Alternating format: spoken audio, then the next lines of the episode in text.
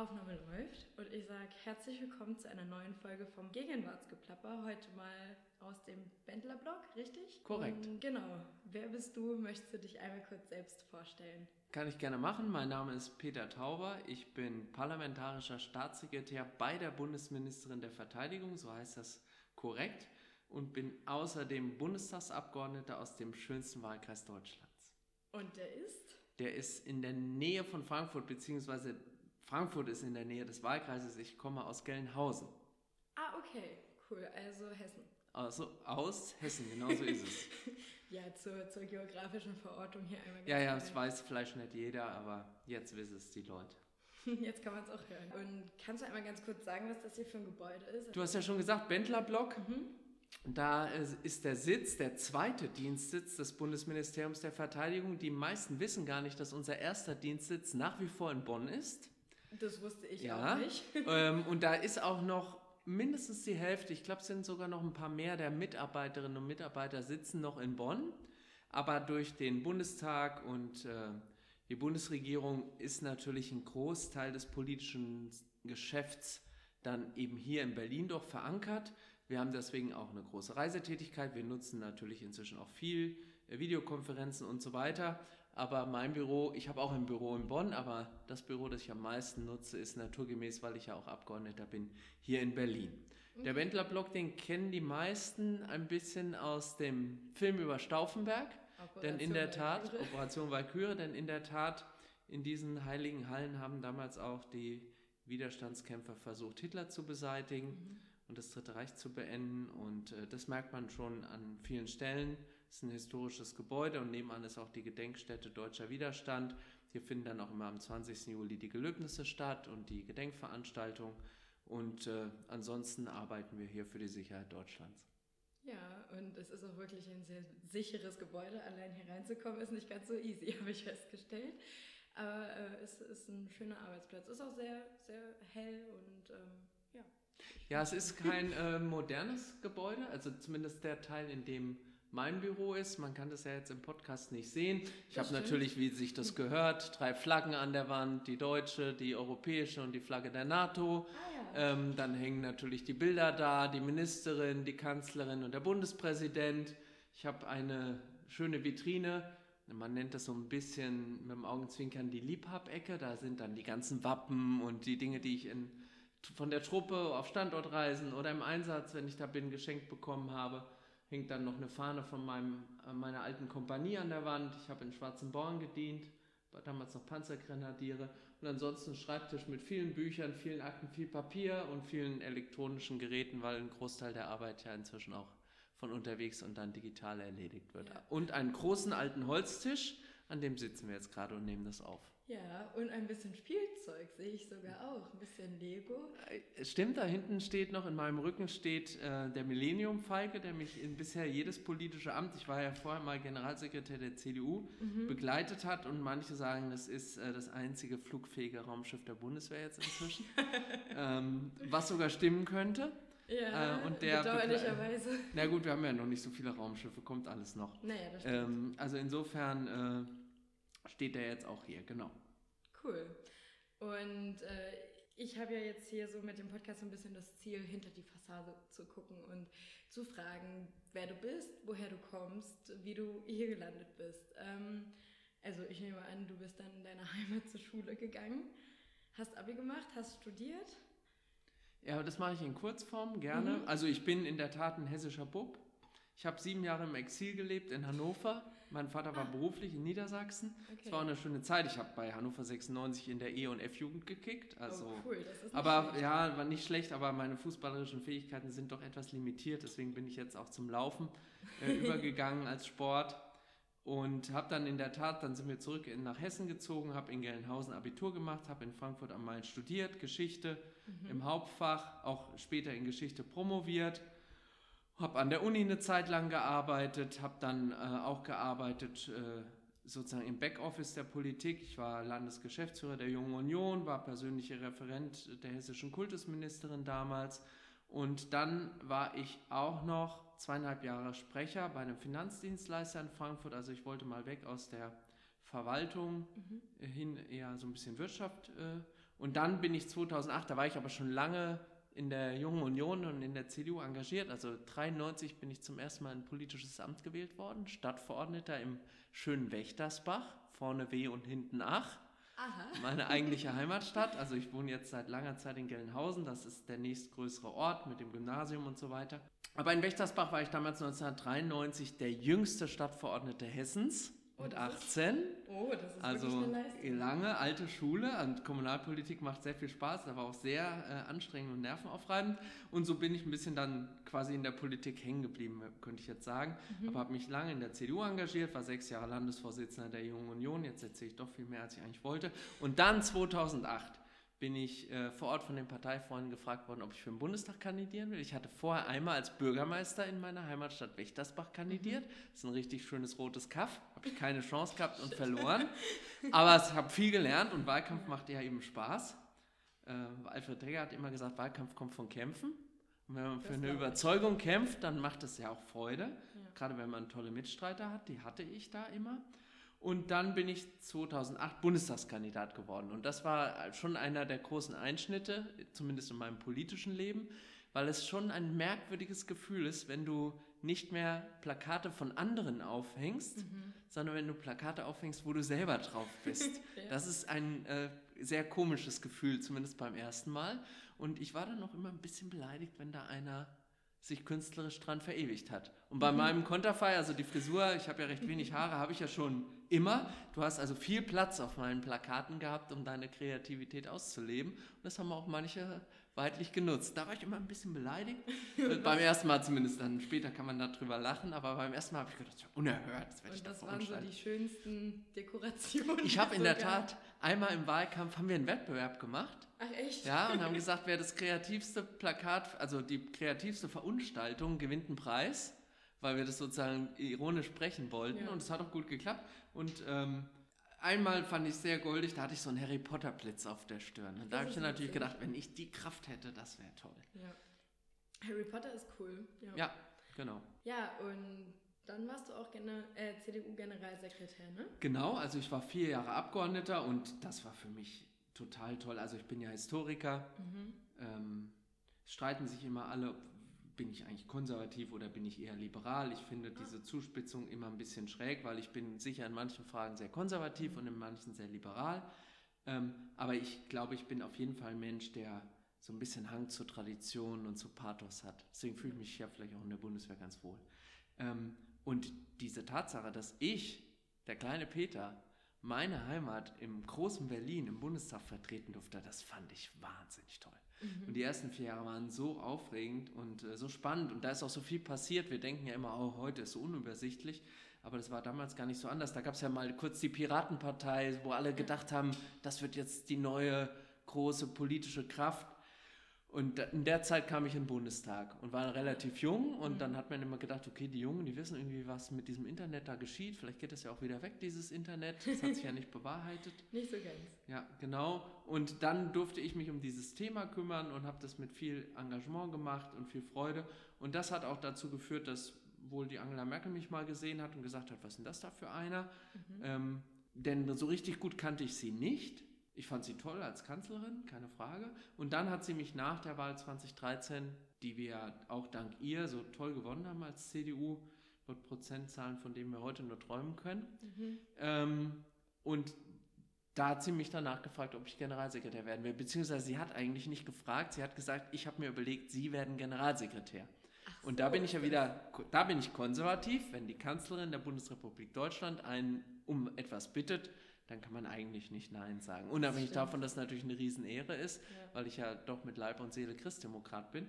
Und dann war ich vier Jahre Generalsekretär und das war eine krasse Zeit, das kann mhm. ich nicht anders sagen. Und am Ende war ich auch ganz froh, dass es rum war. Ja, da, muss ich auch ehrlich sagen. Stelle ich mir wirklich, wirklich anstrengend vor. Äh, was sind denn so die Aufgaben gewesen als Generalsekretär? Ähm, das kann man so allgemein immer gar nicht sagen, weil ich glaube, dass das in jeder Zeit anders ist. Aber in meiner Zeit hatte ich für mich eine klare Mission sozusagen. Mir war klar, ich möchte gerne, dass diese Frau Kanzlerin bleibt und ich möchte nicht der Generalsekretär sein, mit dem sie die erste Wahl verliert, sondern ich möchte, dass sie über diese vier Jahre hinaus, wenn sie möchte, und sie hat sich ja dann entschieden, Mhm. nochmal zu kandidieren 2017, ich möchte, dass es gelingt. Ja. Zwar das Ergebnis nicht so toll, wie wir uns das erhofft haben, keine Frage. Das war aber nach der Flüchtlingskrise, glaube ich, auch echt schwierig. Aber immerhin, sie ist im Amt geblieben und das war mein erstes wichtiges Ziel. Ich hatte darüber hinaus weitere Ziele. Ich bin schon der Meinung, die CDU muss sich einerseits bewusst sein, was sie ausmacht. Mhm. Also was bedeutet es, Christdemokrat zu sein? Das sind unveräußerliche Werte und die muss man zwar in ihrer Zeit neu interpretieren, aber die gelten immer. Aber sie muss genauso ein Spiegel gesellschaftlicher Veränderung sein. Sonst ist sie nie erfolgreich gewesen, wenn sie das nicht geschafft hat. Und dazu gehört, dass die CDU jünger, weiblicher und bunter werden muss, musste. Mhm. Und das habe ich angefangen sicherlich, aber da hat die Partei noch einen ganz, ganz langen Weg vor. Da wäre es auch vermessen gewesen zu glauben, das macht man in vier Jahren. Da gibt es auch manchmal einen Rückschritt und man ärgert sich dann, wenn man das, wenn das nicht so schnell vorangeht, wie man selber glaubt, dass es notwendig wäre. Vielleicht liege ich ja auch manchmal falsch. Das habe ich sicherlich so nicht zu Ende geführt, höchstens angefangen und auch organisatorisch. Äh, Die Parteien, das gilt glaube ich aber für alle existierenden gesellschaftlichen Kräfte, haben natürlich, wenn sie so in Anführungszeichen alt und ehrwürdig sind, wie die CDU mit jetzt 75 Jahren, auch ne, manchmal Schwierigkeiten, Veränderungen schneller zu adaptieren. Früher Mhm. hat man jedem Mitglied die Mitgliederzeitschrift per Post ins Haus geschickt. ja, und wir haben natürlich Mitglieder, die sind in der Tat 1945, 46, 47 in diese Partei eingetreten. Mhm. Die haben keine E-Mail. Ja, Beziehungsweise die haben wahrscheinlich inzwischen eine E-Mail, nur wir haben die nie abgefragt. Ja. Auch wegen Datenschutz gar nicht immer so leicht, all diese Daten nachzuholen und zu erfassen, sodass wir da schon organisatorisch auch eine Baustelle hatten, zu sagen, wir müssen eigentlich unsere Mitglieder viel besser erreichen, wenn wir kommunizieren wollen und vernetzt arbeiten wollen. Und auch da haben wir viel angefangen, neue Veranstaltungsformate entwickelt, aber auch da bin ich nicht fertig mit geworden. Und dann bin ich ja sehr krank geworden, Ja. ähm, auch wirklich äh, sterbenskrank. Habe das äh, Gott sei Dank ja überstanden, sonst könnten wir jetzt nicht reden. ja, wirklich. Und äh, ja. das war schon auch eine, ein, ein Punkt, wo ich gesagt habe, okay, das hatte schon auch was mit der Arbeitsbelastung und dem Mhm. Stress zu tun und der Frage, wie ich damit umgehe, so dass ich sage, super vier anstrengende, tolle, erfolgreiche Jahre, auch die ganzen Wahlkämpfe, die man immer begleitet. Ja. Aber äh, am Ende ist es ganz gut, wenn dann ein anderer mal die Aufgabe macht. Mhm. Und über die Zeit, in der du quasi krank warst, hast du ein Buch geschrieben. Stimmt. richtig? Ich habe ein Buch geschrieben, Du musst kein Held sein, heißt das. Ja. Ich finde es Hm. einen sehr schönen Titel übrigens. Ja, habe ich lange natürlich mit mir gerungen. Was soll das eigentlich heißen? Also manche denken dann, okay, man muss sich nicht anstrengen, man muss sich keine Mühe geben. Das meine ich damit gerade nicht. Nee, Ich glaube schon, so. Jeder muss irgendwie versuchen, in seinem Bereich, in seinem Job, privat, egal wo, sozusagen sich selber zu fragen, was mache ich eigentlich, um Mhm. erfolgreich zu sein oder auch vielleicht, um die Welt ein bisschen besser zu machen. Das finde ich ist schon ein schöner Antrieb. Mir ging es nur darum, dass ich, ähm, hat keiner mir von mir verlangt, das habe ich mir selber irgendwie so auferlegt, dachte, ich muss das alles alleine und ich muss das Mhm. aushalten und ich muss leiden, damit es erfolgreich wird. Und ich glaube, das ist ein völlig falsches Rollenbild, was wir da teilweise in der Gesellschaft haben. Ja. Vielleicht hat es auch was mit komischen Männlichkeitsbildern zu tun, dass man irgendwie glaubt, Männer müssen hart sein und leiden und Mhm. brauchen keinen, der ihnen hilft. Und ich bin der Meinung, das Gegenteil ist der Fall. Man ist viel erfolgreicher, es geht einem viel besser, wenn man im Team, bei der Bundeswehr würden wir sagen, kameradschaftlich Sachen gemeinsam anpackt und Ja. Schafft, als wenn man glaubt, man muss es als Einzelkämpfer. Ich kann da mitgehen. Ich kenne das auch ähm, von mir selbst, dass ich mich hin und wieder überfordere. Und ich muss auch gesundheitlich ordentlich aufpassen, weil auch ich habe da so mein kleines Päckchen. Zwar hatte ich, als ich äh, 14 war, eine Gehirnblutung und musste dann auch ganz krass auf die äh, Pause-Taste mehr oder weniger drücken. Habe es dann zum Glück geschafft, mein Abitur so durchzuziehen. Aber das war auch kein leichtes und vor allem musste ich halt akzeptieren, okay, ich kann jetzt nicht mehr die Leistung bringen wie vorher und ich muss mich jetzt zurücknehmen und aufpassen und ja, mich auch auf andere verlassen. Das war schwer zu lernen, aber ich habe es, äh, denke ich, mehr oder weniger hingekriegt und ähm, ja, deshalb kann ich mich da, glaube ich, so ein bisschen hineinversetzen. Fand halt wirklich den Titel schön und ähm, ja. Und das ist ganz verrückt, weil ich ehrlich gesagt nachdem, also ich hatte dann eine schwere Darmerkrankung, Mhm. eine Darmentzündung, die auch operativ behandelt werden musste. Da ist dann was schiefgegangen. Dann hatte ich Oh, eine. Not-OP mit Blutvergiftung und Bauchfellentzündung und allem, was man sich nicht wünscht. Ja, das Ähm, glaube ich. Zwölf alles Tage Intensivstation. Reha und allem drum und dran. Und dann war das aber auch rum und gut. Und dann habe ich mir gedacht, dann habe ich viel über mich gelernt und viel Mhm. nachgedacht. Und dann äh, kam eben, dann war ich einmal bei Lanz in der Talkshow und habe drüber geredet. Und das habe ich aber nur einmal gemacht, weil ich dachte, es gibt jetzt so viele blöde Gerüchte, was ich eigentlich hatte. Ach, echt? Ja, ja, Freunde hatten, ein Freund hat mich mal angerufen und hat gesagt, ich habe gehört, du bist am Bahnhof Krankenhausreif geschlagen worden und deswegen jetzt wochenlang im Krankenhaus. Ja, ja, und genau. Und dann, habe ich mir gedacht, okay, wenn die Leute sich jetzt was ausdenken, weil ich nichts erzähle, bin ich auch ein bisschen selber schuld. Mhm. Ich muss halt damit leben, als Politiker interessieren sich Leute für mich, also muss ich es mal einmal erzählen. Und dann Ja. habe ich einmal in meinem, meiner Heimatzeitung ein Interview gegeben und war bei Markus Lanz Mhm. und habe das einmal erzählt. Und danach kam dieser Verlag auf mich zu und hat gesagt, wir machen ein Buch. Und dann habe ich gesagt, nee, will ich eigentlich nicht. Ich, über mich ein so Buch ist doof. ne? Und dann sagten die, und damit haben die mich eigentlich rumgekriegt. Erstens haben sie gesagt, sie machen nur gute Bücher. Sie wollen kein Buch machen, wo einer schlecht gemacht wird, wo es Schuldzuweisungen gibt, wo jemand beschimpft wird oder wo Skandale beschrieben werden, Mhm. sondern sie möchten eine Geschichte machen, in der andere Leute sich ein bisschen wiederfinden können, die ihnen vielleicht Mut macht. Und so ähnlich wie du das jetzt Ja. von dir erzählst, du hast auch so eine Geschichte hinter dir. Und das ist mir jetzt, nach das Buch gibt es ja jetzt erst seit 1. März, ich bin total geplättet, wie viele Leute mir schreiben, ich kenne das Mhm. was sie durch hatten. Ja. Ich hatte auch mal so einen tiefen Einschnitt, gesundheitlich oder jemand, der mir viel bedeutet hat, ist gestorben. Und auf einmal stand ich vor der Frage, mache ich eigentlich das Richtige? Mhm. Ist das eigentlich, wo, wo, wo will ich im Leben hin? Genau, worum geht es? So, was Worum geht es? Und da habe ich ge gedacht, okay, das stimmt. Das ist ja neben der Frage, wie geht man mit Krankheit und Schwäche um, ein ganz wichtiger Punkt. Und Mhm. dazu muss man, ich glaube, auch sich selber an sich ranlassen, wenn du verstehst, was ich meine. Also Ja. sich zugestehen, dass man manchmal nichts weiß, dass Mhm. man auch schwach ist, dass man orientierungslos gerade ist und überlegt, wo will ich denn hin? Ja. Und daraus kann, glaube ich, viel mehr Empathie in der Gesellschaft entstehen und auch viel mehr Zusammenhalt, wenn wir uns gegenseitig mal zugestehen, dass mal einer keine Antwort hat. Mhm. Und das ist, glaube ich, nicht nur in der Politik ein Problem, egal ob du Lehrer nimmst, Ärzte, Polizisten, in jedem Beruf, Eltern gegenüber Kindern. Immer hat man das Gefühl, ich muss funktionieren. Ja. Ich darf nicht sagen, ich brauche mal einen Tag zum Nachdenken. Ich weiß es gerade auch nicht. Mhm. Und vielleicht wären wir viel weiter in der Gesellschaft, wenn wir uns da einen anderen Umgang miteinander angewöhnen würden. Das ist natürlich eine Illusion ein bisschen. Mhm. Ich hand- handle auch nicht jeden Tag danach. Ich erwische mich dabei, dass ich dann eben trotzdem mal ungerecht bin oder mal fordernd oder mir selber wieder zu viel abverlange. Aber ich finde, allein das darüber nachdenken ist gut und deswegen habe ich dieses Buch gemacht und jetzt kriege ich ganz viele spannende Reaktionen. Es macht einen Riesenspaß. Das, das glaube ich und ich finde es auch wirklich schön, dass es endlich mal ein Buch zu dem Thema gibt, weil ich glaube, das ist eins der wenigen. Das ist auch verrückt. Ich habe vorher gedacht, naja, jetzt machst du so ein Buch mhm. Und dann wird es Menschen geben, die so eine Geschichte hatten, die werden sagen, danke, dass sie das gemacht haben. Und dann wird es Kollegen geben, die lachen dann und sagen, oh, was soll denn das und warum redest du denn da drüber? Und das Gegenteil ist der Fall. Ich, also wahrscheinlich werden die, die es ganz blöd finden, es mir auch so direkt nicht sagen, aber der Anteil derjenigen, auch bei Kollegen aus der Politik, die sagen, Mensch, gut, dass du das mal gemacht hast, ich kenne das, ich kann es auch nachvollziehen. Und, oder auch, kommst du mal zu mir in den Wahlkreis und machst eine Lesung bei mir? Schön. Auch ganz schön. Und, und deswegen äh, glaube ich, ja, es ist ganz gut, dass, dass ich es mal gemacht habe. Und es soll, also ich erzähle natürlich viel auch über Politik in dem Buch. Mhm. Ich meine, ich- hängt ja auch irgendwo Eben. zusammen. Also wie ich die Flüchtlingskrise erlebt habe, wie ich den Streit in der CDU erlebt habe in den letzten Jahren, das erzähle ich schon alles aus Mhm. meiner Sicht. Aber mir ist ganz wichtig zu sagen, es geht nicht darum, wie sich Politiker fühlen, sondern ich glaube, es geht darum, wie fühlen sich Menschen, die Verantwortung haben. ja. Und das geht ja los zu Hause, wenn man Kinder hat oder in jedem anderen Beruf, auch eine Krankenschwester hat unheimlich viel Verantwortung und auch Absolut, die wird ja. so Momente wahrscheinlich kennen. Also insofern glaube ich, ist es ein Buch, was hoffentlich für viele interessant ist. Und wo gibt es das?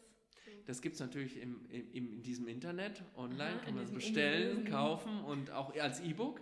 Ist ganz witzig, Ah. die erste Rezension, eine sehr nette, Mhm. auf dieser einen großen Plattform, wo viele Leute Sachen kaufen und Mit bestellen. Wir machen keine Werbung, Nee. genau, äh, weil ich auch mein, meine lokale Buchhandlung äh, unterstütze. Ja. Aber ähm, es ist egal, es gibt es wirklich überall und äh, da natürlich sind die Online-Bewertungen die, die man als erstes liest und Mhm. sieht und da habe ich mich sehr gefreut über das Feedback. Wa- Was waren das so für Bewertungen? Was stand da so? Also ähm, erstmal dieses Thema Schwäche. Mhm. Ganz viele, die sagen, kenne ich, kenne ich, kann ich nachvollziehen. Auch ein paar, die gesagt haben, Mensch, toll, dass ich mal sehe, wie Politik aus Sicht eines Politikers im Hintergrund Ja. funktioniert. Also nicht nur beschreiben, dann haben wir das und das und gemacht. Das kann man ja sowieso nachlesen, sondern ich glaube, es ist manchmal wirklich so ein Blick hinter die Kulissen. Und auch eine ganz bewegende Rückmeldung von jemandem, der da auch ganz offen gesagt hat, ich habe ein ganz anderes Bild von Ihnen gehabt. Ich bin total... Ja. Ich muss mich quasi entschuldigen oder korrigieren. Also jemand, der gesagt hat, Sie sind in der CDU, Sie müssen ja irgendwie evil sein.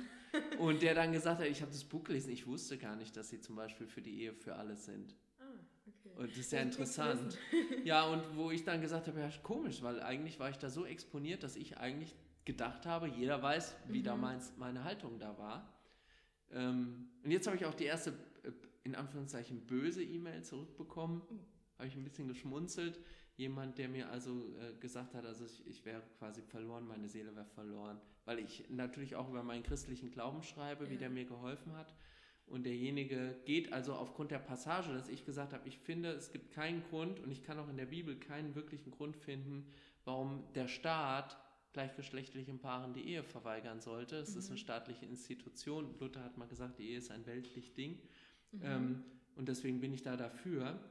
Ähm, und dann schrieb mir eben jemand, ja, also ich würde jetzt im Fegefeuer schmoren. Nicht, weil ich für die Öffnung der Ehe bin, sondern weil er daraus geschlossen hat, dass weil ich für die Öffnung der Ehe bin, ich schwul sei.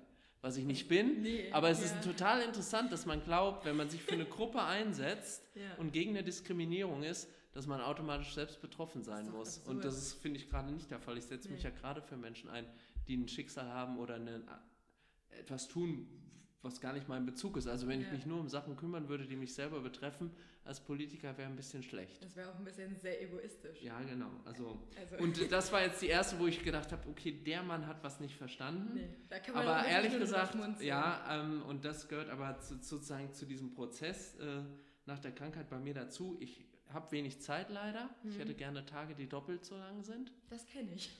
also bei der Bundeswehr sagt man auch so schön, der Tag hat 24 Stunden. Wenn das nicht reicht, nehmen wir noch die Nacht dazu. Ach ja. Mhm. Aber es ist, klappt leider nicht so richtig bei mir.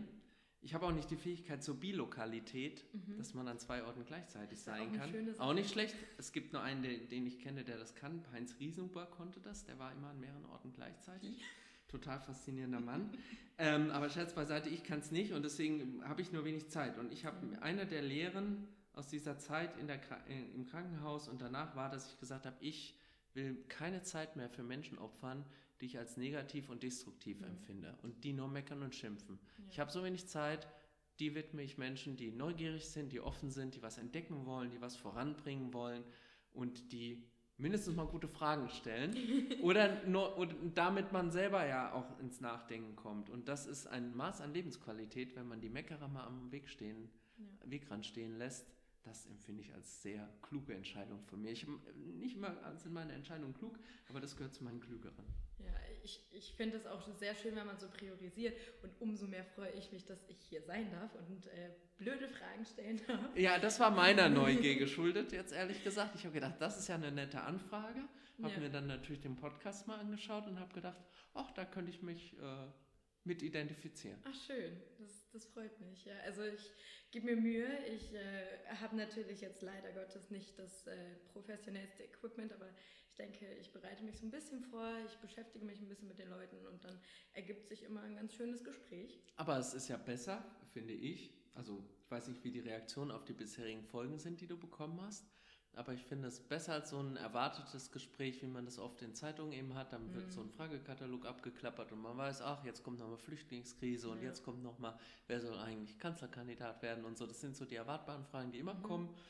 Und ich finde oft, ich höre deswegen auch gerne Podcasts, ja. weil es da ganz, ganz viele gibt, die eben ähm, so ein bisschen out of the box sind, würde ich ja. sagen. Und äh, was hörst du gern für welche? Ich finde zum Beispiel einen ganz toll, ich weiß gar nicht, also von der Zeit, Zeitverbrechen heißt der, ah, ja, wo Gerichtsreporter ganz interessante Rechtsfälle beschreiben und das ist eben nicht so sensationsheischend gemacht, mhm. sondern da wird eben wirklich auch dabei erklärt, wie funktioniert eigentlich der Rechtsstaat, warum dauert das so lange manchmal, warum sind Entscheidungen auch so, dass wir sie als Bürger oft als merkwürdig oder komisch oder schwer nachvollziehbar empfinden, aber sie sind eben Rechtsprinzipien folgen dann in sich logisch. Also man lernt da, glaube ich, viel über das Rechtssystem, aber man lernt natürlich auch Beispiele kennen, wo das Rechtssystem wirklich auch versagt hat. Und da eben sensibel zu sein und auch äh, spannende Geschichten zu hören, das ist zum Beispiel ein Podcast, den ich sehr mag. Dann gibt es äh, noch äh, äh, eine Stunde History, den mhm. mag ich auch. Ich habe ja Geschichte studiert, den ja. höre ich oft beim Laufen. Äh, und jetzt habe ich ja einen eigenen Podcast, den mag ich natürlich auch. Aber der, heißt der? Ähm, ähm, so läuft das, heißt der. Ach, Mit Mike Gleis, ein Name. sensationeller Typ. Ja. Ähm, und wir haben jetzt eigentlich lange keine Zeit gehabt. Wir müssen mal wieder eine Folge aufnehmen. Ich muss ihn mal wieder fragen, wann es weitergeht, wann wir Ja. weiterlaufen. Ich bin gespannt, muss ich mal reinhören. Und du hast gesagt, ihr habt da noch gar nicht so viele Folgen. Ne? Nee, wir haben erst sechs Folgen, aber äh, äh, und er, ich bin sehr dankbar, weil ich bin technisch auch nicht so bewandert. Er macht das alles. Und ich Das erzähle dann immer nur. ganz ist super, wenn man entspannt. einen hat, der alles kann, ne? Und Das Mike, kenne ich. Mike kann alles und deswegen äh, ja, hänge ich mich da dran und laufe ihm hinterher. Beim Laufen laufe ich auch hinterher, weil er ist schneller und besser als ich. Ja. Also insofern passt es dann da auch. Ja, sechs Folgen haben wir bis jetzt gemacht und es macht großen Spaß, Ja. weil ich halt mal was anderes mache als Politik zwischendurch. ja, ich glaube, so zum Abschalten ist das auch ganz schön. So Ja, sowohl das Souverän als auch das Laufen selbst. Mhm. Ja, stelle ich, mir- stell ich mir gut vor. Äh, Wie, wie schaltest du ab? Reine. Oh Gott, ja, also aktuell funktioniert es trotz meinem Studium noch, dass ich einen Film gucke oder eine Serie oder so. Ähm, Ich dachte, Studenten haben so viel Zeit. Stimmt das gar nicht mehr? Ja, doch, Zeit habe ich, Zeit nutze ich auch und verschwende ich auch gerne mal. Ähm, bei mir ist aber das Gute, ich studiere Theater- und Filmwissenschaft. Ah, Komme spannend. jetzt ins vierte Semester und kann natürlich dann Netflix für die Uni gucken. Also egal, was ich schaue, irgendwie kann ich immer was mitnehmen. Manchmal ist es auch nervig, weil dann, denk, dann sitzt du da, guckst einen Hollywood-Film, denkst dir so, ach ja, Mensch, da waren aber viele Schnitte und auch Mensch, das hätte ich aber anders ausgeleuchtet, so ungefähr. Ähm, also manchmal ist es anstrengend, wenn man dann halt aus analytischer Perspektive alles betrachtet. Aber ansonsten ist es halt auch umgekehrt so, dass ich Netflix gucken kann, vor meinen Eltern sagen kann, so ja, ist doch für die Uni. Das ist ganz praktisch. genau, ja, also das funktioniert noch zum Abschalten. Und ansonsten, ich weiß nicht, ich finde halt Podcasten auch sehr entspannt, also diese Gespräche, nur die Nachbearbeitung ist ein bisschen anstrengend. So. Gut, das habe hab ich keine Erfahrung, das nimmt Mike mir ja immer ab. Ich, ich Oder sag dir seine- mal Ja. freudig drüber. Ja? Das ist, das ist ja schöner. Gut, dann werde ich dann nochmal Danke sagen, extra Danke sagen, wenn ich das nächste Mal mit ihm spreche. Ja, genau.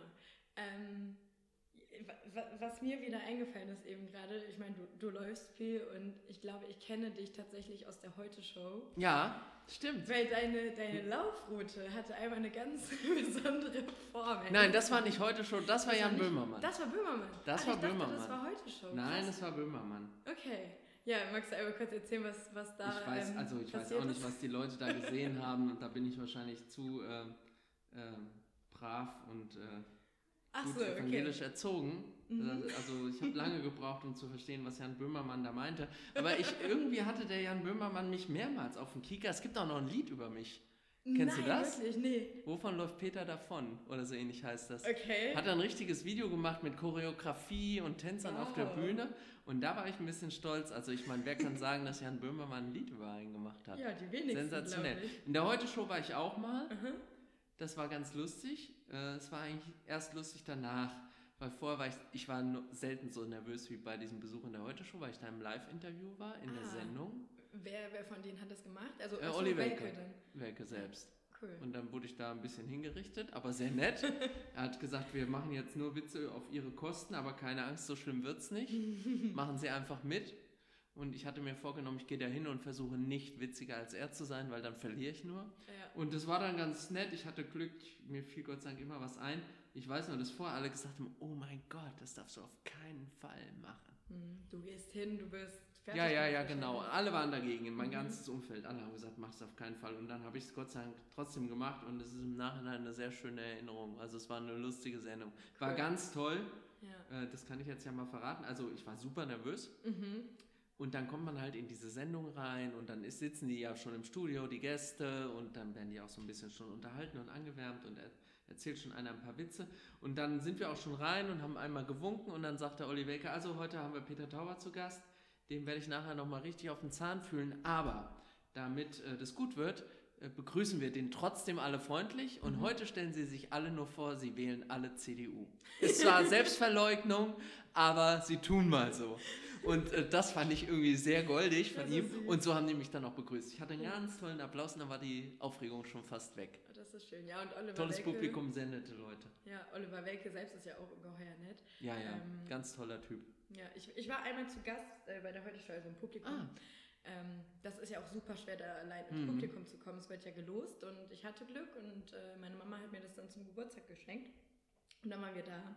Dann wollte ich nach der Sendung unbedingt noch ein Foto mit Oliver ah, Welke haben. Und? Hast du dann eins? Haben wir gewartet und dann haben wir auch Siehst eins bekommen. Wir was gemeinsam. Er, Cool. Ja, natürlich habe ich dann ein Selfie mit Oliver Welke gemacht. Ja, und wir haben dann gewartet und er meinte auch, Mensch, hätte da was gesagt, dann, dann wäre ich schneller rausgekommen. So, der war, der war sehr witzig und äh, mein Bruder und sein Austauschpartner waren dann auch da und dann meinte er, ach, wo kommt der her? Frankreich. Und dann meinte er so, ach, bonjour.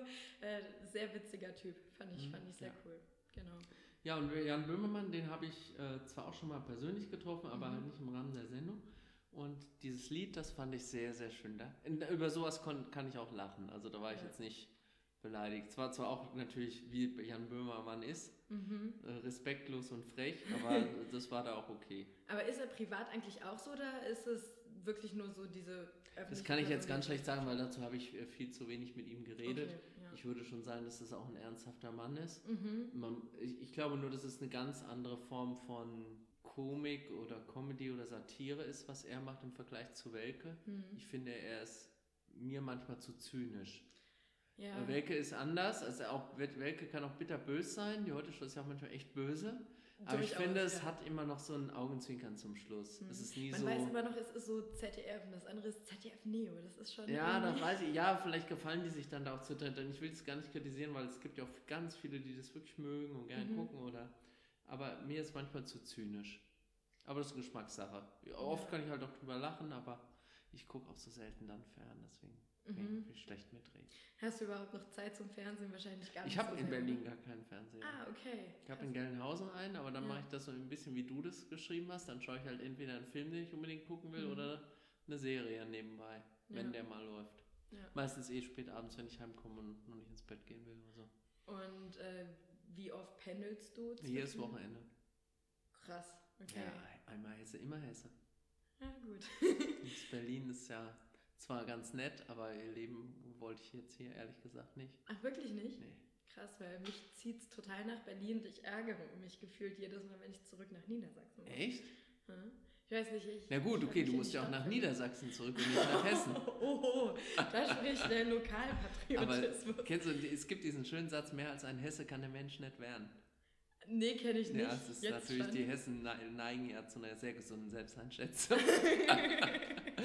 ja, genau. Nee, ähm, nee, ich bin gerne zu Hause. Und ehrlich gesagt ist das natürlich einer der, der Dinge, die in meinem Leben spannend und toll sind, weil ich einerseits diese Großstadt Berlin habe mhm. mit sehr vielen guten Gelegenheiten, was zu essen. Ich esse ja gerne. Oh ja. Und halt meine Heimat, wo ich alle Leute kenne, wo ich beim Bäcker die Leute kenne, wenn ich einkaufen gehe und wo ich meine Laufstrecken habe und mhm. wo ich mich halt einfach wohlfühle. Ja. Und das okay. ist ein, das ist, ich habe sozusagen das Beste aus beiden Welten, kann ich mir immer rausnehmen und das ist natürlich ein großer Luxus. Ne? Das ist natürlich schön, ja. ja. Also wenn ich jetzt nur das eine oder nur das andere hätte, wäre wahrscheinlich auch gar nicht so toll. Es wäre auch ein bisschen langweilig, glaube ich. Vielleicht wäre es ein bisschen langweilig. Wobei, wenn du da wohnst, wo ich wohne, das ist wie gesagt wirklich ganz nah an Frankfurt, dann bin ich eben im Zweifel schneller in Frankfurt in der Oper als jetzt von in Berlin, wenn ich irgendwo wohne mhm. will, in, in der Oper oder so. Also ja die Distanzen sind im Rhein-Main-Gebiet jetzt auch nicht so super viel anders oder die Verkehrsverbindungen sind besser oder schneller, mhm. sodass ich das gar nicht als Nachteil empfinde, da ein bisschen auf dem Land zu wohnen, weil ich ganz schnell in Frankfurt bin. Ich fahre eine halbe Stunde bis zum Flughafen. Mhm. Ich würde sagen, in Berlin brauche ich, wenn er überhaupt so einen Flughafen gibt, brauche ich ein bisschen länger. Also ich bin schneller in der Welt von, von Gelnhausen aus irgendwo hingeflogen, gerade noch mit Frankfurt mit den tollen Verbindungen, als jetzt mhm. von Berlin aus. Also insofern ist es dann gar nicht so der Kontrast. Ich habe nur noch ein bisschen mehr Grün als Berlin. Um ja rum. gut, okay. Apropos Grün, fliegst du viel? naja, das ist ein super spannendes Thema. Dienstlich fliege ich natürlich viel. Mhm. Also ich ich bin schon der Meinung, jetzt zum Beispiel, wenn wir unsere Soldaten in die Einsätze schicken, dann gehört sich das, dass jemand aus dem Ministerium da auch hinfährt, um zu sehen, wie es denen geht, um mit denen zu reden, um auch vor Ort mit den Politikern dort zu reden, in Afghanistan zum Beispiel, um sich auch anzuhören, was sie für Sorgen haben. Das kann ich alles lesen, die können mhm. alle Berichte schreiben, aber es ist eben was anderes, wenn du da mal hingehst. Ja. Und auch den Danke sagst und äh, einfach eine Wertschätzung denen entgegenbringst, indem du dich interessierst. Und mhm. dazu musst du vor Ort sein. Ja. Also deswegen fliege ich dienstlich natürlich. Auch andere Gespräche. Also wenn wir zum Beispiel uns austauschen mit südamerikanischen Ländern, über den Einfluss Chinas in der Welt, über deren Entwicklung, über wirtschaftliche Zusammenarbeit, über Sicherheitsfragen, über die Entwicklung der Demokratie und der Zivilgesellschaft dort. Ja, das kann ich auch, klar kann ich das per Skype oder Telefonkonferenz machen, aber telefonier mal mit jemandem, den du nicht kennst. Ja, das ist was Die Wahrscheinlichkeit, dass du den missverstehst oder gar nicht verstehst, gerade noch wenn du Englisch mit ihm reden musst Mhm. und beide nicht in ihrer Muttersprache reden. Ja. Wenn du mit dem am Tisch sitzt und kannst ihn anschauen dabei, siehst, wie der reagiert, ob er sich was aufschreibt, Man ob er kann vorliest. Notfall auch mit Händen und Mit Füßen Händen und Füßen kannst du reden. Und beim zweiten, dritten Mal, dann ist es viel leichter, den Hörer in die Hand zu nehmen und zu sagen, du irgendwie, Miguel, wir haben uns da gesehen bei der Konferenz, wir haben jetzt das und das vor, macht ihr mit. Mhm. Und deswegen glaube ich schon, ist auch in der Politik das persönliche Gespräch, gerade wenn wir international agieren, immens wichtig und dafür muss man irgendwo hinfliegen oder jemand muss herfliegen. Ja. Privat, naja, ich sag mal so, dadurch, dass ich so viel dienstlich reise, ich war letztes Jahr in 17 Ländern im Das Auftrag der Bundeswehr, bin ich eigentlich ganz froh, wenn ich in meiner Freizeit in Gelnhausen bin. Ich fahre dann Ja. gar nicht so gerne weg, Ja, sondern ich bin dann einfach, und deswegen ist da mein ökologischer Fußabdruck, glaube ich, ganz okay. mhm. Ähm, aber in Wahrheit ist der durch das Amt äh, ein bisschen versaut, würde ich sagen, was Fliegen betrifft. Aber gleicht das Amt das irgendwie, also gleicht der Staat das irgendwie aus? Also wird das kompensiert oder so? Also was wir zum Beispiel machen, wir haben in der, in der Bundesregierung auch so eine Art Nachhaltigkeitsstrategie, die sich auf Mhm. alle Bereiche, äh, auf alle Bereiche äh, überträgt. Und bei uns ist jetzt zum Beispiel die Schwierigkeit, im, bei uns geht natürlich die Sicherheit vor. Also ich kann einem Soldaten kein Fairtrade Baumwoll-Shirt anziehen, Ja. wenn das keine Brandhemmung hat. Also es nützt ihm nichts, wenn sein Baumwoll-Shirt in Afghanistan Fairtrade ist, aber sobald er irgendwie ins Feuer gerät, äh, er bei lebendigem Leibe verbrennt. Also muss Nee, der Stoff, also muss der Stoff zum Beispiel so brandhemmend sein. Mhm. Und so ist es bei allen Fragen auch, auch Dienstreisen. Also die Ministerin zum Beispiel, die hat ein gepanzertes Fahrzeug. Ja. Das ist natürlich vom Spritverbrauch eine Katastrophe. Aber Mhm. setz mal einen Minister, gerade noch die, die, sag ich mal, in einer anderen Risikostufe sind, in ein ungepanzertes Fahrzeug. Kannst du eigentlich nicht vereinbaren. Ja. Ich versuche da ein bisschen drauf zu achten, ähm, aber es geht eben halt nicht immer, weil Ja. die, die Zeit muss irgendwie effektiv genutzt werden. Klar, ich sehe es ja auch ein. Also jetzt irgendwie im Sommerurlaub werde ich auch fliegen. Ähm, es ist ja auch, zum Beispiel Fliegen ist eine enorme Zeitersparnis. Nur irgendwie klar, versuche ich jetzt hier innerlands möglichst viel Mhm. mit der Bahn zu reisen und so weiter. Gut, ich habe auch keinen Führerschein, also das macht das Ganze auch noch zu einem weiteren Aspekt, der damit reinspielt. Ja, ich, also ich bin, ich bin sehr dafür, dass wir uns alle mal kritisch fragen, wie ist eigentlich unser eigenes Verhalten. Also es Mhm. geht ja jetzt auch damit los, ich habe jetzt einen guten Freund, der ist Landwirt, der sagt, okay, Aldi macht gerade wieder Preiskampf bei der Milch, ja, wir können da gar nicht von leben. Ja. Aber du darfst halt auch die Milch für 39 Cent nicht kaufen. Du musst halt die für Nee. 89 Cent kaufen, wenn Ja. du willst, dass der Bauer ein ordentliches Entgelt dafür gekriegt. Das kann man schon, da kann man einen kleinen Baustein leisten als Bürger. Mhm. Aber ich glaube, alleine durch unsere Verhaltensänderung werden wir die Probleme, die wir haben, nicht lösen, sondern da muss mehr geschehen. Da muss die Politik mehr machen. Genau, es muss aus Aber- der Politik kommen. Ich bin eben auch der Meinung, nicht nur die Politik, also zum Beispiel dieses Thema Fliegen. Damit Mhm. habe ich mich wirklich jetzt auch quasi ein bisschen mehr beschäftigt. Und wenn man sieht, wie sich andere Völker und Nationen entwickeln und Mhm. die alle gerne das Maß an Mobilität genießen wollen, was wir in den letzten 50 Jahren als Deutsche genossen haben, dann werden wir, wenn Fliegen ein klimarelevanter Punkt ist, nicht das Klima retten, indem wir in, auf innerdeutsche Flüge verzichten. Wir können es machen, wenn es effektiver geht, mit der Bahn schneller. Mhm. Aber zu glauben, dass das wirklich einen Impuls für das Klima hat, das, ist eine, das dient nur unserer Gewissensberuhigung. Mhm. Weil der Rest der Welt wird mehr fliegen. Die wollen alle fliegen. Menschen wollen mobil sein. Mobilität ist ein wesentliches Merkmal von Freiheit. Ja. Das ist auch, auch wenn ich höre, bei mir im Land, auf dem Land, wenn das heißt, ja, wir müssen den ÖP- ÖPNV ausbauen. Wo kein Bus fährt, kannst du keinen Bus ausbauen. Mhm. Und ehrlich gesagt, ob der zweimal oder viermal am Tag fährt, ist keine Mobilität und Freiheit. Also muss ich hinkommen, dass ich Verbrennungs-, also Mobilität ohne Verbrennungsmotor hinkriege. Mhm. Dass ich beim Fliegen neue Technologien entwickle, Genau. damit weiter Menschen mobil sein können, aber klimaneutral. Ja. Und da bin ich der Meinung, da müssen wir viel mehr auf Innovation und Technik und Forschung setzen, was wir eigentlich auch ganz gut können an Mhm. deutschen Hochschulen. Und da, da ist der große Hebel, um beides zu verheiraten, dass Menschen frei sein können. Und Mobilität, finde ich, ist ein wichtiger Punkt von Freiheit. Ja. auch die Welt sehen können, sonst verstehst du sie nicht. Ich Mhm. glaube schon, dass dieses Rei- Reisen bildet. Ja. Ähm, das, Unterschreibe ich. Und, das ist notwendig Ja. und das sollen andere ja auch können, nachdem wir es jahrzehntelang gemacht haben. Und das geht nur über technische Innovation und da müssen wir viel mehr machen.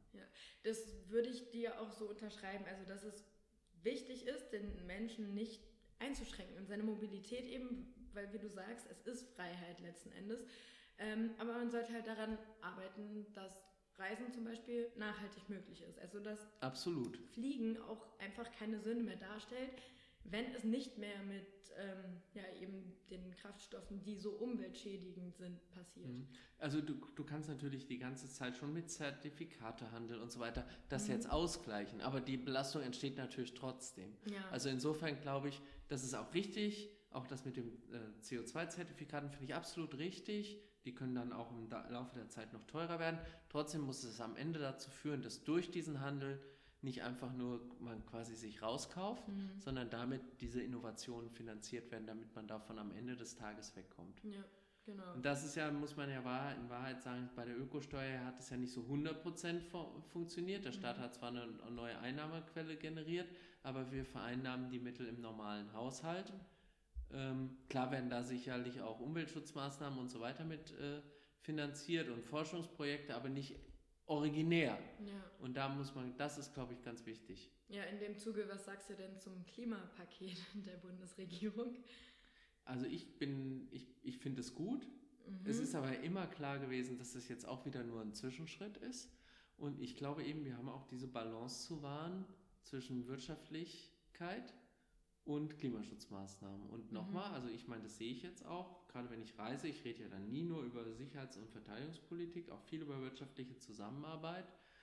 Und ähm, der, den Effekt, den wir haben, wenn wir mit anderen zusammenarbeiten und neue Technologien exportieren, der ist um, immer um ein Vielfaches höher, ähm, als wenn wir selber noch die, die letzte Hausfassade nochmal dreifach verglasen, obwohl sie schon zweifach verglast ist. Ja. Und deswegen will ich nicht sagen, dass wir es nicht trotzdem machen. Aber ich bin immer der Meinung, wenn wir so glauben, am deutschen Wesen wird die Welt genesen und wir machen das alles vor und dann machen es alle automatisch nach, so ist es eben leider selten. Und am Ende müssen wir davon, leben wir davon, dass andere unsere Produkte kaufen, die müssen bezahlbar bleiben, weil nur dann haben wir das Geld, um bei uns wieder Dinge zu ändern. Und deswegen kannst du nie so einen Riesenschritt auf einmal machen, auch wenn du es dir wünschst, Ja. sondern musst immer so langsam dich vortasten. Und natürlich werden wir in nächstes Jahr oder übernächstes Jahr das nächste Klimapaket machen. Okay. Bin ich ziemlich sicher. Hoffentlich wird das ein bisschen umfassender. Und Wo, wo hättest du es denn noch umfassender gerne gehabt? Das ist ja immer die spannende Frage. Weil ehrlich gesagt, das ist, ist ja in der pluralistischen Gesellschaft immer die Schwierigkeit. Eigentlich haben wir in nahezu alle Bereiche eingegriffen. mhm. Jeder spürt es irgendwie. ja. oder wird es spüren oder bezahlen müssen. Und das finde ich, muss eigentlich, wenn bei so einer Veränderung, die alle betrifft, äh, muss auch so sein. Trotzdem darfst du eben niemanden überfordern, Mhm. weil du sonst auch wieder diejenigen, die das vielleicht auch nicht einsehen wollen, gibt da leider ernsthaft Menschen, die glauben, der Klimawandel gibt es nicht. ja. Oder ja, hätte ja, nichts mit dem Menschen zu tun und Mhm. beides ist Quatsch. Er hat was mit uns zu tun und es gibt ihn. Und ich möchte gerne denen nicht noch zusätzlich Feuer äh, liefern, im wahrsten Sinne des Wortes, oder Argumente.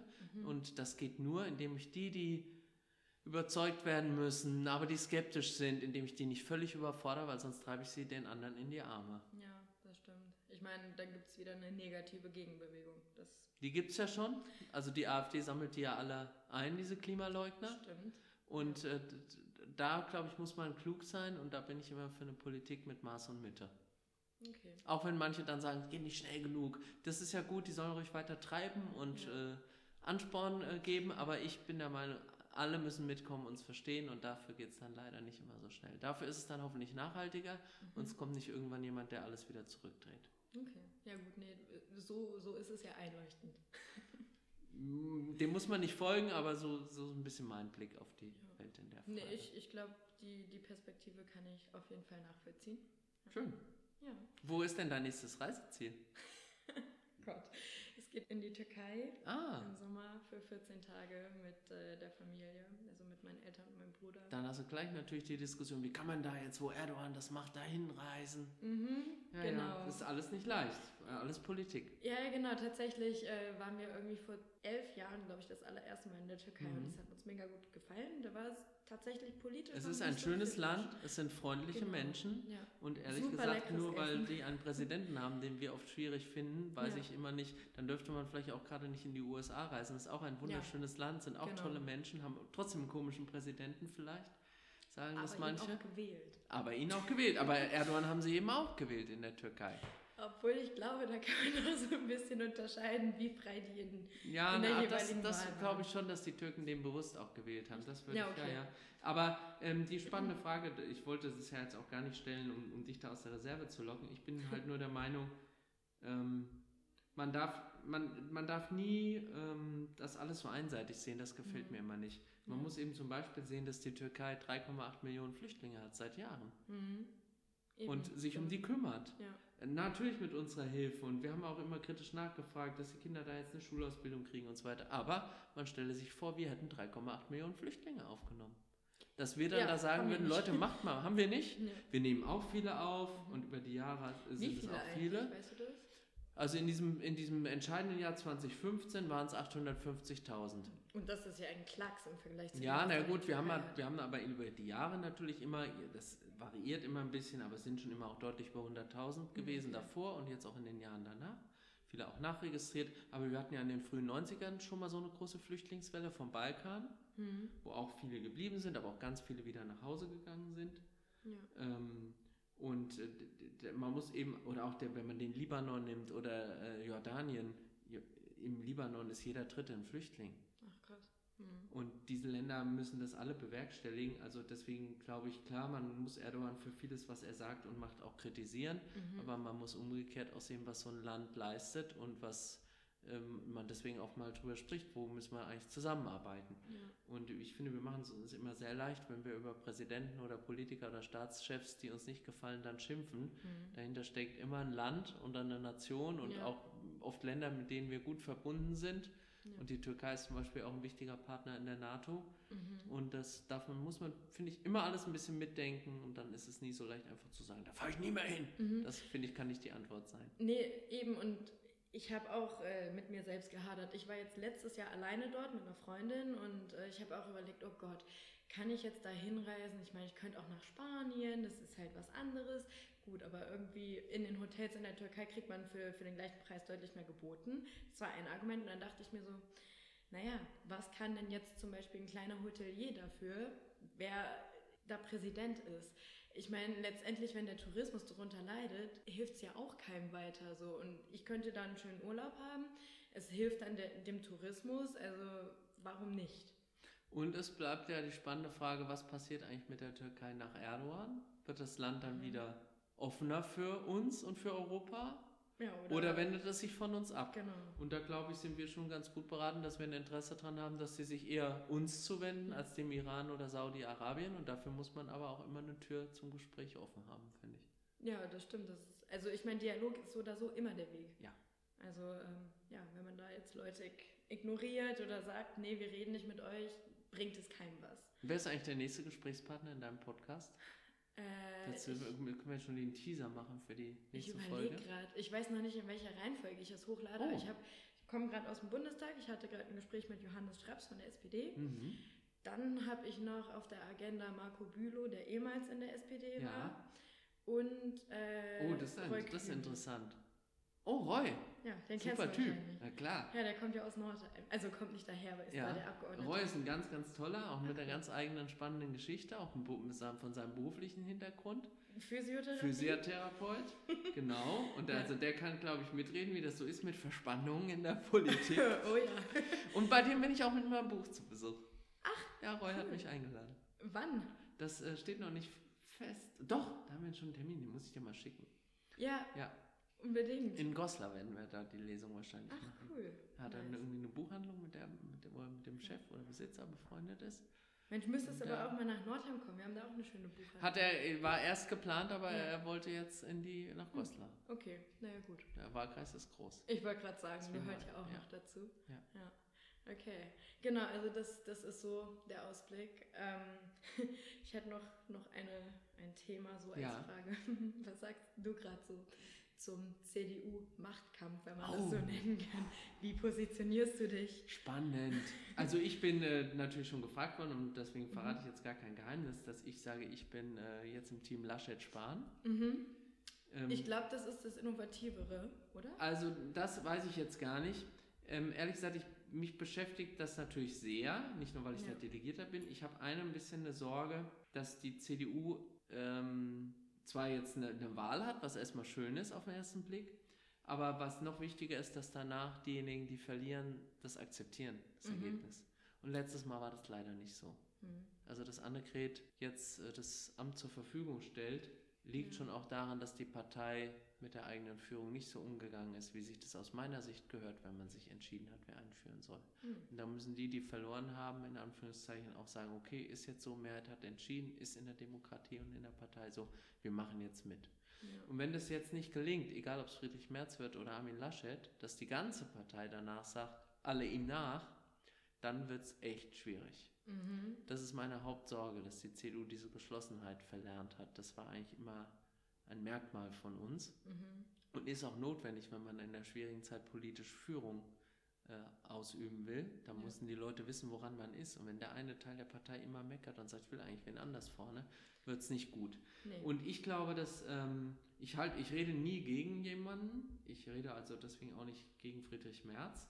Aber ich rede sehr für Armin Laschet, weil das ein erfolgreicher Ministerpräsident ist, weil er Menschen zusammenführen kann, die unterschiedlich sind weil der, glaube ich, einen guten Ausgleich zwischen Ökologie und Ökonomie hinbekommt. Mhm. Ähm, und gerade weil in NRW viele Probleme, mit denen sich unser Land beschäftigt, Integration, Europäisierung, das erlebt er da jeden Tag und er macht es ja. ziemlich gut, er ist sehr beliebt.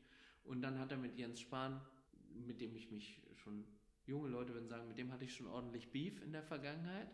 Aber oh, äh, ich finde, kurz ja, als ich Generalsekretär war, fand er das nicht mal gut, was ich gemacht habe und hat es auch okay, äh, mehr oder weniger deutlich immer ge gesagt oder gezeigt. Aber ich finde jetzt, wie er das als Gesundheitsminister macht, sehr gut mhm. und er ist ein sehr kluger und dass er sagt, die Partei ist wichtiger als ich oder wichtiger als wir alle, mhm. wenn man äh, die CDU nicht nur als Partei versteht, sondern als eine politische Bewegung mit einer Idee, dann finde ich das ein sehr schönes Bild und da kann ich mich super gut mit identifizieren. Okay. Und deswegen werde ich die beiden unterstützen. Alles klar. Und was sagst du dazu? Ich meine, das ist jetzt wieder eine männliche, ein männliches Duo. Ähm, ja, es ist für die CDU, es ist, ist, für die CDU ein bisschen, ich glaube, er ist verheiratet, ich glaube, er braucht keine Frau mehr suchen. Aber ähm, ähm, äh, das ist für die CDU natürlich ungewohnt, dass mhm. bei uns ein Mann was zu sagen hat. ja, ja, wir gucken mal. Also wir sind mit Frauen eigentlich gut gefahren. Ich kann immer sagen, ich hatte nur Frauen bis jetzt in meiner politischen Karriere als Chefs, mhm. angefangen von meiner damaligen Ministerin im Kultusministerium in Hessen, ja. die Karin Wolf. Und ah, dann okay. äh, hier, ich war mal in der Arbeitsgruppe von Doro Bär und dann mhm. war Christina Schröder meine Ministerin in der ersten Legislatur und dann jetzt Angela Merkel als Parteivorsitzende, Ursula von der Leyen als meine Ministerin hier und jetzt Annegret. Also ich finde, Frauen in, in, Führungsverantwortung tun dem Land ziemlich gut. Ja. Von daher mal schauen, ob es auch ein Mann hinkriegt. Mhm. Nee, aber ähm, jetzt tatsächlich, also Friedrich Merz, der hat doch gesagt, er braucht quasi noch ein weibliches, um da als Duo anzutreten. Hat er schon wen gefunden? Also das weiß ich so nicht, da habe ich jetzt ihn nicht gefragt. Okay. Ja. Ähm, und ich glaube auch, also ähm, dass er dann bist du gleich an diesem schwierigen Thema Quote. Also ja, mhm. es gibt genug gute Frauen in der CDU, dass man auf jeden Fall eine weitere Spitzenposition, welche auch immer, mit, natürlich mit Frauen besetzen sollte und muss. Aber jetzt nur zu sagen, damit ich da nicht alleine stehe, nehme ich jetzt noch eine Frau dazu, ist ja auch irgendwie komisch, finde ich. Ja, und, ich finde es äh, auch irgendwie letztendlich schwachsinnig, weil dann wird man ja nicht aufgrund der Qualifikation. Nee, deswegen sage ich ja, es gibt sehr viele gute Frauen genau. und äh, Frauen sollen weiter in der Parteispitze sichtbar sein. Mhm. Und da, da, wird man sicherlich welche finden und der Parteitag wird, wird das diskutieren und dann jemanden wählen. Und wir haben, ja, wir haben ja auch im Kabinett Julia Klöckner zum Beispiel und so. Also das muss die Partei halt dann entscheiden und diskutieren. Mhm. Und bis jetzt, äh, gut, ich glaube, er hat gesagt, er will dann eine Generalsekretärin haben. Ne? Ich weiß, weiß es gar nicht, nicht genau. Also ähm, wir hatten ja jetzt ja auch schon mal mit Annegret eine Generalsekretärin vor mhm. Paul. Paul macht das aber, wie ich finde, sehr gut, gerade in dieser Abgrenzung zur AfD. Finde ich, macht er das ganz hervorragend. Mhm. Mal gucken. Jetzt müssen wir erstmal einen Vorsitzenden wählen. Ja. Wann, wann steht die 25. April, wenn Corona uns nicht einen Strich durch die Rechnung macht. Ja, was sagst du zum, zum Thema Corona? Sollten wir alle besorgt sein oder? Also wir sollten vernünftig sein. Mhm. Ich finde ehrlich gesagt, ähm, äh, natürlich muss man ein bisschen Acht geben. Und ich mache mir zum Beispiel persönlich gar keine Sorgen. Dann habe ich Mhm. eine Grippe. Ich glaube, ich werde es gut überstehen. Aber ich mache mir zum Beispiel Sorgen bei meinen Eltern. Die Mhm. sind jetzt in einem, sind alt in Anführungszeichen. Ja. Aber die würde ich schon als Risikopatienten dann sehen. Mhm. Auch aufgrund der Vorerkrankungen, die sie beide hatten. Und das ist natürlich ein Thema, was mich dann beschäftigt. Ja. Also mache ich mir nicht so sehr Sorgen um mich, sondern eher um meine Eltern. Und deswegen ist es ganz gut, wenn wir alle mal überlegen, Hände waschen, wie verhält man sich, muss man auf jede Großveranstaltung zur Zeit gehen. Und ansonsten, glaube ich, müssen wir auch ein bisschen aufpassen, dass wir es wieder nicht übertreiben. Ist ja typisch deutsch. Ja, Übertreiben dann ja gleich alles. ähm, weil sonst die wirtschaftlichen Folgen viel schlimmer sein werden als die Mhm. gesundheitlichen. Ja. Und das ist eine Sorge, die ich habe, dass wir da in eine Wirtschaftskrise darüber rutschen, Mhm. wie 2008, 2009. Und das Mhm. wär, wäre, glaube ich, für uns nicht gut. Wodurch war die letzte Wirtschaftskrise? Das war damals die Finanzkrise, die Staatsschuldenkrise.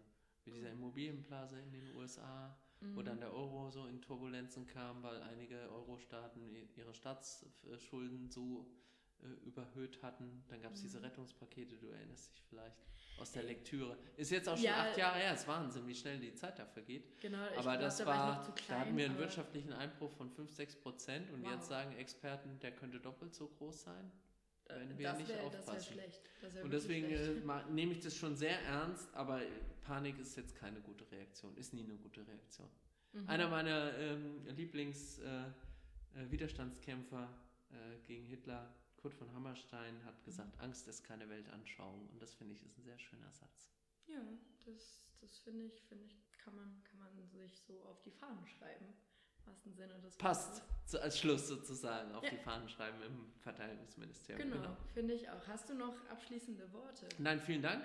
Ganz, äh, war ein ganz spannendes Gespräch, weil du ganz andere Sachen gefragt hast, als ich die sonst gefragt werde und weil ich Mhm. erzählen durfte, ohne unterbrochen zu werden. Für Das beides ein herzliches Dankeschön und viel Freude weiter mit deinem Podcast. Ja, danke schön. Ich hoffe, die Leute hören jetzt sowohl meinen äh, als auch deinen. So läuft es. Wäre nicht schlecht. Genau, wir networken hier als Podcaster. ähm, ja, vielen Dank, dass du dir die, Zeit genommen hast, obwohl du ja gesagt hast, dass du äh, nicht mehr alles annimmst. Und ähm, ja, also würde ich mich jetzt auch hier von den Hörern verabschieden. Danke fürs Einschalten und dann äh, ja, bis zur nächsten Folge und nochmal ein herzliches Danke und damit over and out.